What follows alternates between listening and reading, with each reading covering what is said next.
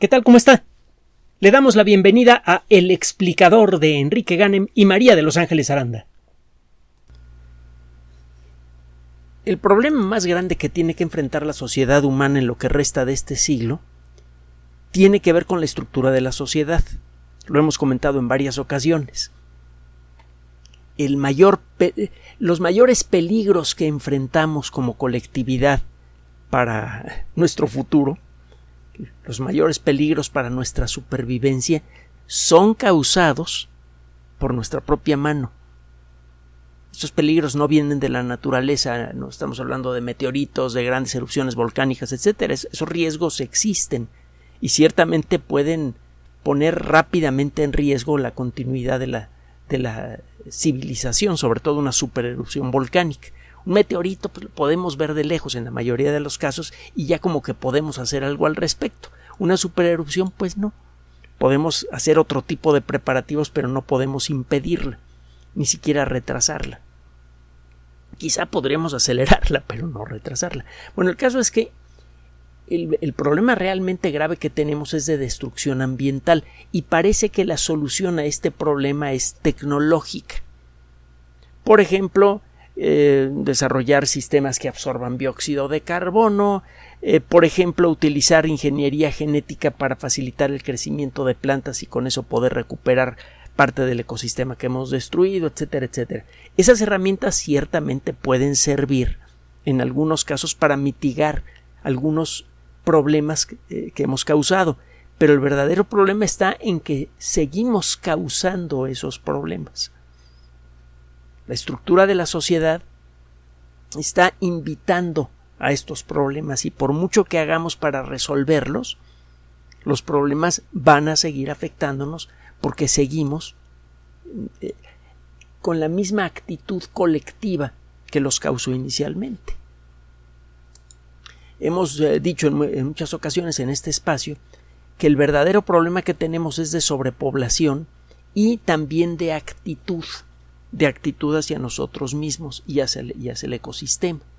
Una actitud de sobreexplotación, de eh, tomar cualquier rincón del mundo natural y eh, desarrollarlo, como decimos por allí. Por ejemplo, tomar eh, zonas de playa muy bonitas y convertirlas en centros vacacionales. Eso le está costando al ecosistema eh, muy caro y ya estamos viendo claros indicios de agotamiento del ecosistema.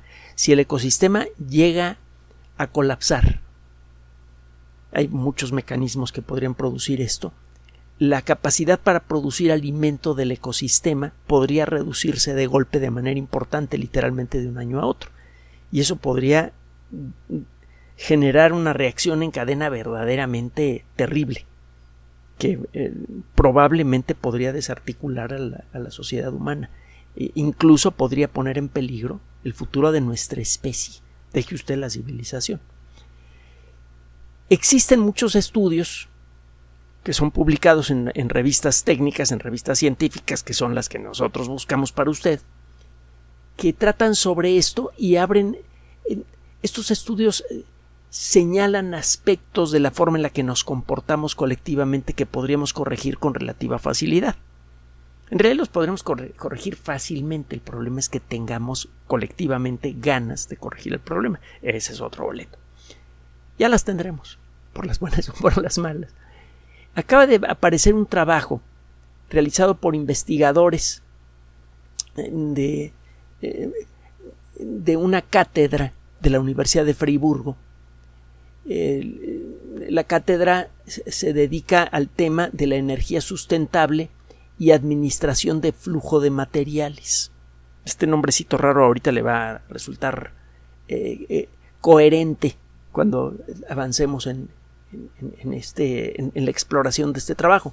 Estos investigadores se pusieron a estudiar cuáles son los factores fundamentales básicos que eh, que puede proveer la sociedad a un individuo, en términos generales, y qué fracción le toca a cada persona. Se pusieron a estudiar de manera más particular qué significa en términos objetivos medibles vivir en la pobreza y qué se necesita para sacar de la pobreza extrema, de la pobreza que llamaríamos usted y yo absoluta, a los 1.200 millones de personas en todo el mundo que se encuentran en esa categoría extrema. Conste que no estamos hablando de todas las formas de pobreza, solo de la pobreza más extrema. Estos investigadores, dirigidos por Johan Andrés Vélez Genao, que es el autor principal, eh, encuentran una serie de, de factores. Por ejemplo, la alimentación.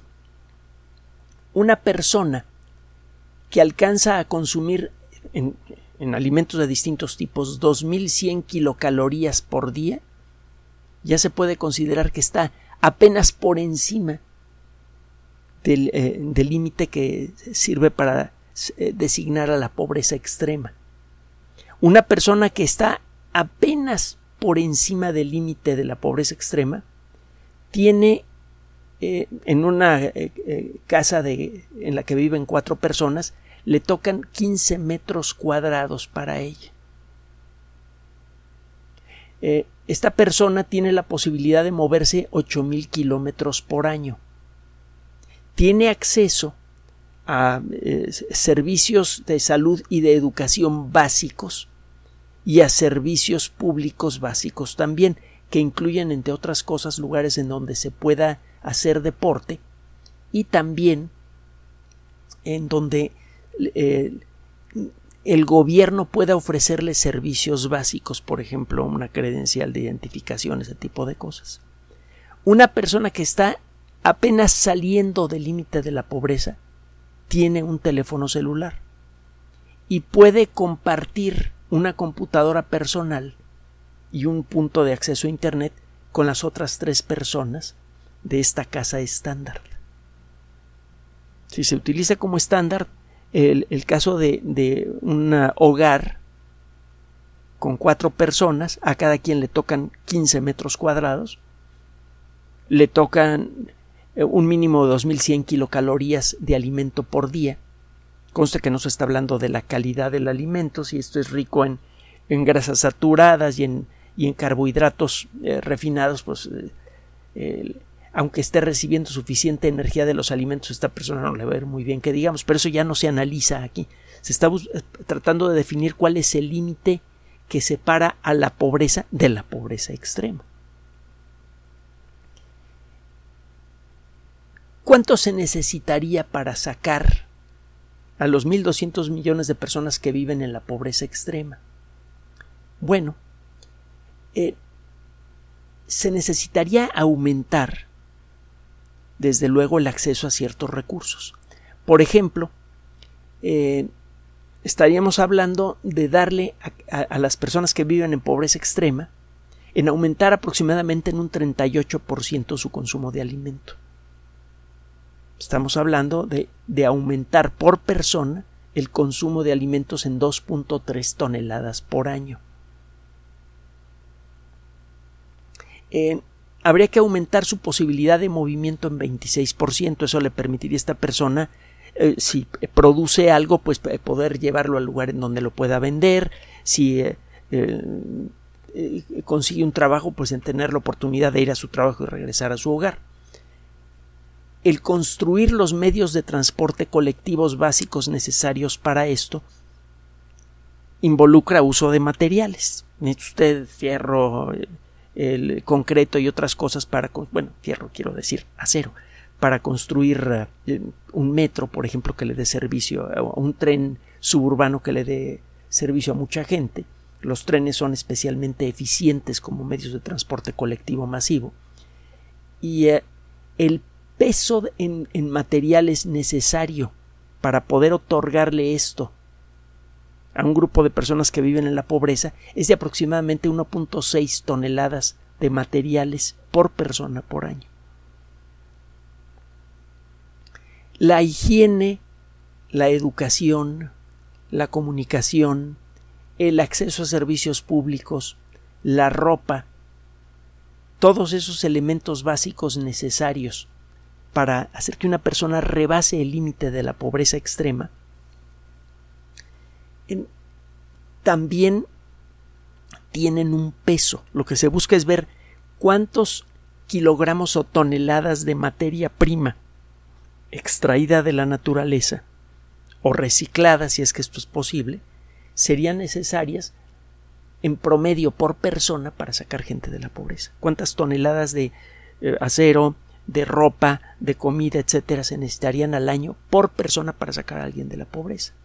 Se encuentra en este estudio, en términos generales, que el, el paquete de recursos que se necesitan por persona se divide en varias categorías. El 34% del total en peso de los materiales, de la materia prima que se necesita para sacar eh, a una persona de la pobreza, eh, está constituido de eh, minerales no metálicos. Arena, grava, roca caliza que pulverizada se convierte en, cemento y mezclada con grava se convierte en concreto. El 28% del total del peso de los materiales necesarios al año para sacar a alguien de la pobreza viene en forma de combustibles fósiles para la movilidad, para el transporte de alimentos hasta el lugar en donde la persona vive, etcétera, etcétera. El 20% es biomasa, decir, materiales vivos o que vienen de, de materia viva, incluyendo madera, además de la comida, desde luego. Y el 18% viene de, fuentes metálicas, acero, aluminio. Es decir, la presencia de cada persona en nuestro planeta requiere para alcanzar un nivel de pobreza, pero no de pobreza extrema, un mínimo de 6 toneladas de materiales de todo tipo provenientes del ecosistema al año. Sería necesario entonces eh, eh, multiplicar esas 6 toneladas por 1.200 millones para saber que es el número de personas que, de acuerdo a este estudio, están en, la última categoría de la pobreza, en la pobreza verdaderamente eh, obscena. Para sacar a estas personas de ese nivel y ponerlos en el nivel de pobreza, tendríamos que extraer de la naturaleza eh, más de 6 mil millones de toneladas de materiales al año, considerando el estado actual de la tecnología y, de la, eh, y el desarrollo de la industria. Esto suena mucho, pero la realidad es que es, poquito en relación a la forma en la que funcionan los países eh, ricos. En Alemania, por ejemplo, una persona de clase media, el, promedio, más bien, el promedio de consumo de materiales provenientes de la naturaleza en Alemania es de 72 toneladas por persona por año. En Estados Unidos es de 85 toneladas por persona por año. En muchas ocasiones, este consumo involucra mucho desperdicio. El nivel de desperdicio de alimento, por ejemplo, es brutal.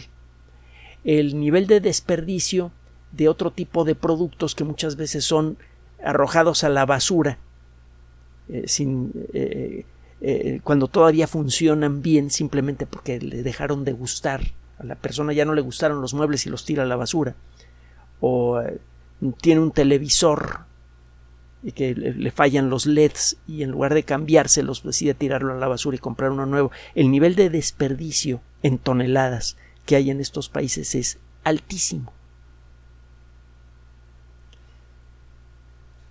Este trabajo, al eh, ofrecer, al proponer un mecanismo que sirve para ponerle números a los recursos que tenemos que extraer de la naturaleza para enfrentar problemas sociales, eh, consigue varias eh, consigue, eh, tiene varios puntos interesantes. El primero es precisamente este, el señalar la terrible diferencia que hay en el acceso a los recursos de la naturaleza entre la gente realmente pobre y la gente que vive en países afluentes.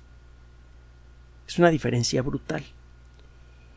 Una cosa que es ya perfectamente patente para los expertos en ciencias sociales y además creo que no se necesita más que tener dos dedos de frente para, para que le caiga uno el 20 de esto que le voy a decir, es que las injusticias, la, el diferencial de acceso a recursos en la sociedad, cuando es extremo, se vuelve peligroso, se vuelve socialmente peligroso. Existe una correlación muy directa entre la violencia social en cualquiera de sus formas y, la injusticia social extrema. Eh, todos sabemos que los vecindarios pobres son lugares en donde generalmente hay mucho, mucho robo, a veces robo con violencia, el, eh, el, índice de violencia física directa, incluso asesinatos es mucho más alto, van junto con pegado la, injusticia social y, el, y, la, y la violencia colectiva. En un trabajo reciente que mencionamos y mencionamos la fuente, usted puede descargarlo, se encuentra una correlación directa, utilizando estadísticas, entre el nivel general de pobreza de una colectividad y el nivel de violencia. Y además eh, eh, estos mecanismos funcionan de manera pareja en todo el mundo. O sea, hay, algo básico, fundamental que se puede describir con matemáticas sobre la dinámica social. Lo comentamos también en su momento. Si usted empieza a otorgarle a las personas que viven en, en, situación de pobreza extrema un cierto nivel mínimo de ingreso y lo sostiene, al principio verá que la violencia en general, robos, asaltos, etcétera, aumenta. Y al cabo de un, de, un tiempo, un par de años, recuerde el estudio que mencionamos, disminuye y ya se queda abajo. Y eso se ve en muchos países del mundo con eh, distintas culturas, con distintos antecedentes sociales, etcétera, etcétera. Parece que es un mecanismo social eh, básico tiene que ver con la dinámica natural de las sociedades humanas y se puede describir con matemáticas precisas. Esto pretende conseguir lo mismo. Se está otorgando una herramienta numérica que sirve para definir cuando una persona se encuentra o una colectividad se encuentran en pobreza extrema y qué esfuerzo material tangible, medible hay que realizar para conseguir que estas personas salgan de la pobreza extrema. Esta herramienta a su vez puede servir para definir otros niveles sociales que le permitan a un, país, por ejemplo, establecer metas a corto y mediano plazo para ir levantando económicamente a la población, para ir eliminando la pobreza. Todo el mundo habla de luchar contra la pobreza, pero eh, eh, no existen definiciones suficientemente claras y universales de lo que eso significa. Esta herramienta puede ofrecer una herramienta universal, objetiva, de qué significa vivir en la pobreza. Públicamente verificable, que es un elemento crucial en cualquier trabajo científico, que lo que se diga sea públicamente verificable. Ya no es necesario creer en la palabra de nadie. En principio uno haciendo un poquito de investigación puede verificar si lo que se está diciendo es correcto con respecto a la lucha contra la pobreza. Otro factor interesante relacionado con esto es que existe una relación directa también entre la calidad general de la economía y el porcentaje de personas que viven por arriba de la línea de la pobreza, no de la pobreza extrema, de la pobreza.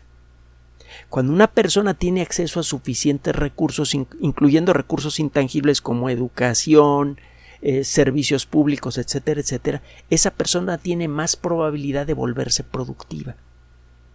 Y a diferencia de lo que se dice por allí, mucha gente vive en la pobreza no porque sea floja, sino porque no tiene oportunidad de salir de allí, por muchas ganas que tenga. De vez en cuando hay algún algún relámpago en cielo despejado, de vez en cuando hay alguna persona que vive en la pobreza extrema y logra salir. Ese caso no es un ejemplo de lo que podrían conseguir los demás.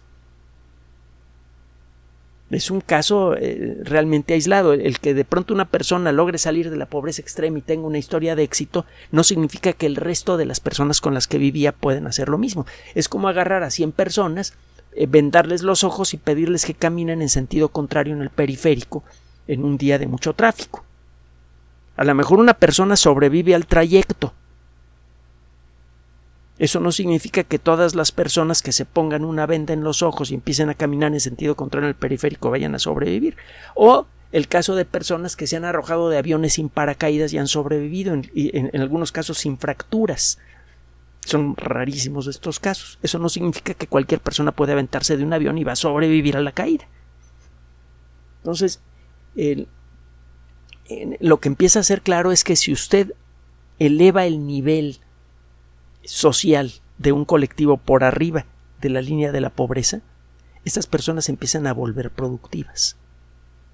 En términos generales, siempre habrá los que no, pero en, en, términos generales, la mayor parte de la gente que logra rebasar el límite de la pobreza se vuelve productiva. Y eso enriquece al colectivo. Hay más servicios, más productos, más dinero en el ambiente. La economía funciona mejor. Las economías en general funcionan mejor cuando más gente trabaja. Y para eso es necesario levantarla de la pobreza. Lo que está ofreciendo entonces eh, este trabajo es una herramienta objetiva que puede funcionar o no, ya se verá qué comentarios hacen otros expertos al respecto, parece que funciona bien, para medir cuando una persona cae en la pobreza extrema.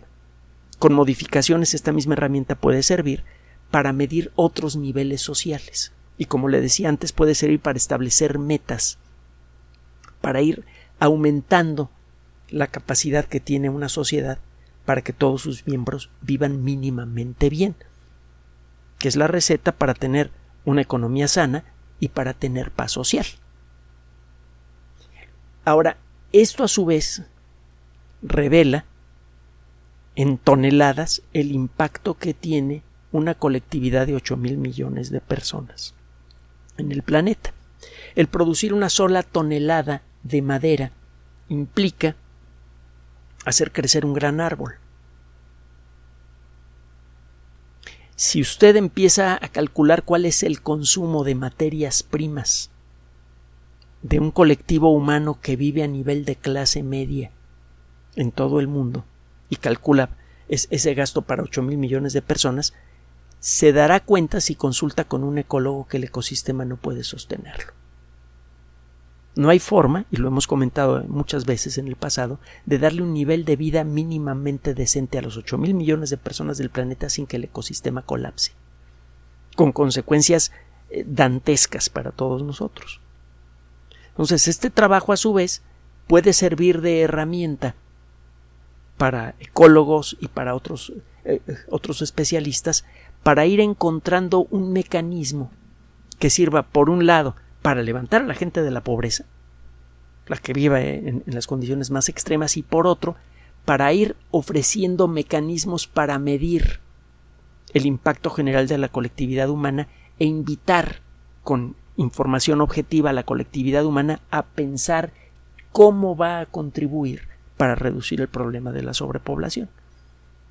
Este problema solamente se va a resolver por convicción. No se puede forzar a, la gente a no, tener hijos o alguna cosa de ese tipo. Tiene que ser algo que se haga por convicción y se tienen que dar herramientas que sirvan para medir qué tanto, cuánta gente cabe en el planeta sin saturarlo. Esto también tiene otros, otros vericuetos. Uno de los problemas más graves que tenemos es del sobreconsumo, el hambre de lujo. En la medida en la que eh, eh, aumenta el consumo más allá de lo realmente necesario, la cantidad de material que necesita una persona para vivir en lujo extremo aumenta muchísimo. Esa persona se vuelve eh, un, un, verdadero ecocida. El, el tener como valor colectivo el lujo puede costarnos muy caro, puede costarnos nuestro futuro. Necesitamos entonces, apoyados por la ecología de poblaciones, por la estadística, por eh, la sociología y muchas otras disciplinas más, apoyados por la ciencia, podemos encontrar los elementos necesarios para crear sociedades que realmente funcionen. Para eso va a ser necesario un cambio profundo en los valores del colectivo humano. Lo hemos dicho en otras ocasiones, la ciencia es la principal fuerza revolucionaria en la historia reciente de la sociedad humana. La ciencia nos ha obligado a cambiar nuestra perspectiva de quiénes somos, de cómo queremos organizarnos, etc. Hemos hablado muchas veces del ejemplo de cómo Newton inspiró directamente a los enciclopedistas, a los precursores de la Revolución Francesa. Hemos dicho, por ejemplo, que los apellidos de Montesquieu y de Newton muchas veces aparecen juntos de manera directa y explícita. Y lo mismo sucede con otros de los grandes inspiradores del, movimiento revolucionario francés que inspiró en buena medida el desarrollo de muchas de las democracias modernas. Entonces, la ciencia es una fuerza revolucionaria, una fuerza que invita al cambio social, al cambio de las perspectivas del colectivo. Este trabajo está eh, caminando en esa dirección. La ecología y otras disciplinas, en colaboración con las ciencias sociales,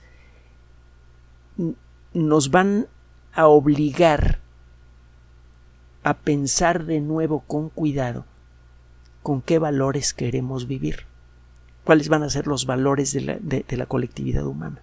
Este cambio urgente en los valores sociales puede ayudarnos a reducir en mucho el impacto ambiental, a recuperar cuando menos una parte del ecosistema que hemos destruido y a darnos las condiciones necesarias para un futuro que en el corto plazo podría volverse verdaderamente grandioso.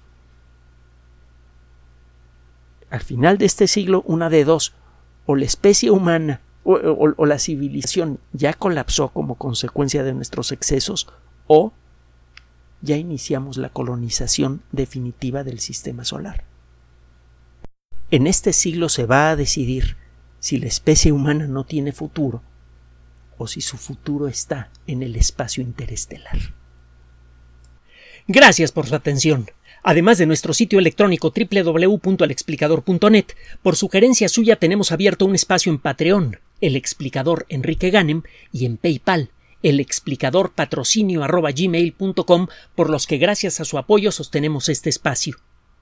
Puede usted descargar gratuitamente estos audios en formato MP3 en Spotify y en iTunes como El Explicador sitio oficial y en SoundCloud como El Explicador y con formato de video en YouTube en El Explicador sitio oficial.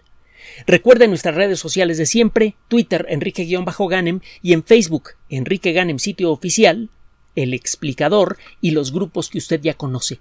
Finalmente, El Explicador siempre somos María de Los Ángeles Aranda y Enrique Ganem. Gracias.